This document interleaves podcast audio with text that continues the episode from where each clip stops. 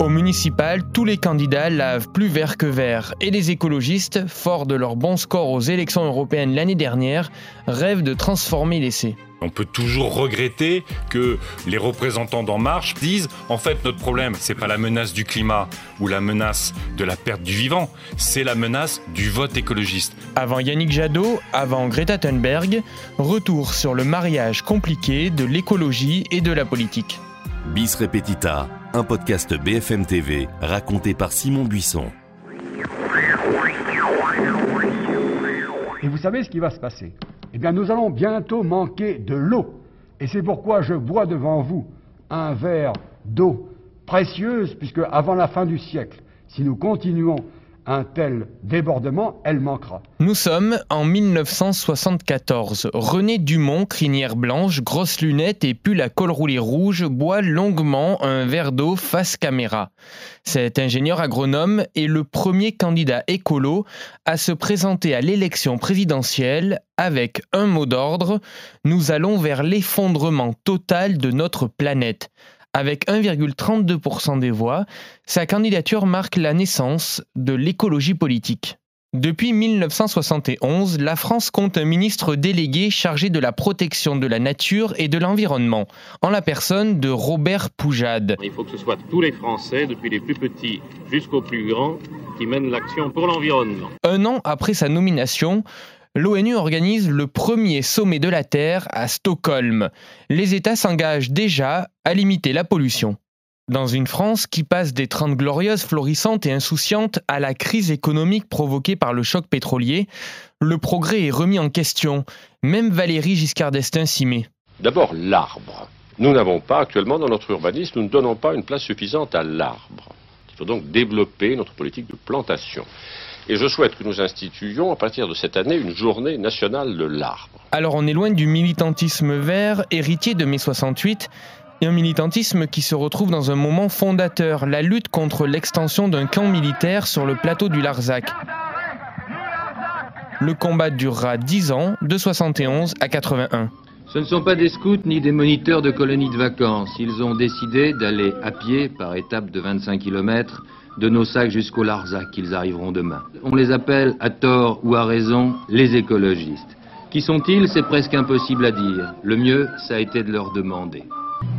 Oh, un écologiste, c'est vraiment compliqué parce qu'il y a vachement de motivations qui peuvent, qui peuvent amener quelqu'un à être écologiste. Le choix de ce que veut une certaine jeunesse et qui peut s'étendre à toute la jeunesse. Je me suis dit qu'on était vraiment cons avec nos, nos plastiques, nos trucs, nos, nos nourritures qui n'ont aucun goût, rien du tout. Mais cette culture libertaire et contestataire ne colle pas toujours avec la politique. Pour les écolos, les organisations doivent être biodégradables. En 1981, leur candidat s'appelle Brice Lalonde. Nous voulons, autant que possible, rester pacifiques, souriants, attachants même, si c'est possible. Parce que c'est notre honneur euh, d'écologiste de croire à la tendresse, de croire aussi à la droiture, malgré tous les coups bas, malgré les magouilles, malgré les grenades lacrymogènes même. Il triple le score de Dumont avec 3,88% des suffrages. Les Verts sont officiellement créés en 1984. Écoutez Noël Mamère, future figure des Verts. À l'époque, il était encore journaliste et c'est lui qui annonce cette naissance au journal télévisé. Ça y est, les Verts ont réalisé l'union, empêtrés depuis quelques mois dans les querelles internes. Les deux tendances des écologistes français ont donc fini par s'entendre au cours de leur congrès qui se tenait à Clichy et une liste commune sera présentée aux européennes. Le début d'une saga marquée par des succès. Aux élections européennes de 89, par exemple, ils envoient neuf députés au Parlement de Strasbourg et des divisions à répétition. Au cœur de ces conflits de famille, les égaux des uns et des autres, bien sûr, mais surtout des questions très actuelles. L'écologie est-elle de gauche ou de droite? Faut-il un parti ou pas pour défendre cette cause? En 2002, malgré leur participation au gouvernement de Lionel Jospin, les Verts présentent un candidat à la présidentielle, Noël Mamère, et franchissent pour la première fois la barre des 5%. Quelques mois après sa réélection, Jacques Chirac, influencé par Nicolas Hulot, lance un appel au sommet de la Terre de Johannesburg. Notre maison brûle. Et nous regardons ailleurs. Nous ne pourrons pas dire que nous ne savions pas. Prenons garde que le XXIe siècle ne devienne pas, pour les générations futures, celui d'un crime de l'humanité contre la vie. Son successeur Nicolas Sarkozy organise lui un Grenelle de l'environnement. Un discours écolo très vite abandonné. Nous sommes en 2011 au Salon de l'agriculture. Je voudrais d'ailleurs, au point où j'en suis, dire un mot de toutes ces questions d'environnement. Parce que là aussi, ça commence à bien faire. Du côté des Verts, emmené par Daniel Cohn-Bendit, la liste Europe Écologie rafle 16% des voix aux européennes de 2009.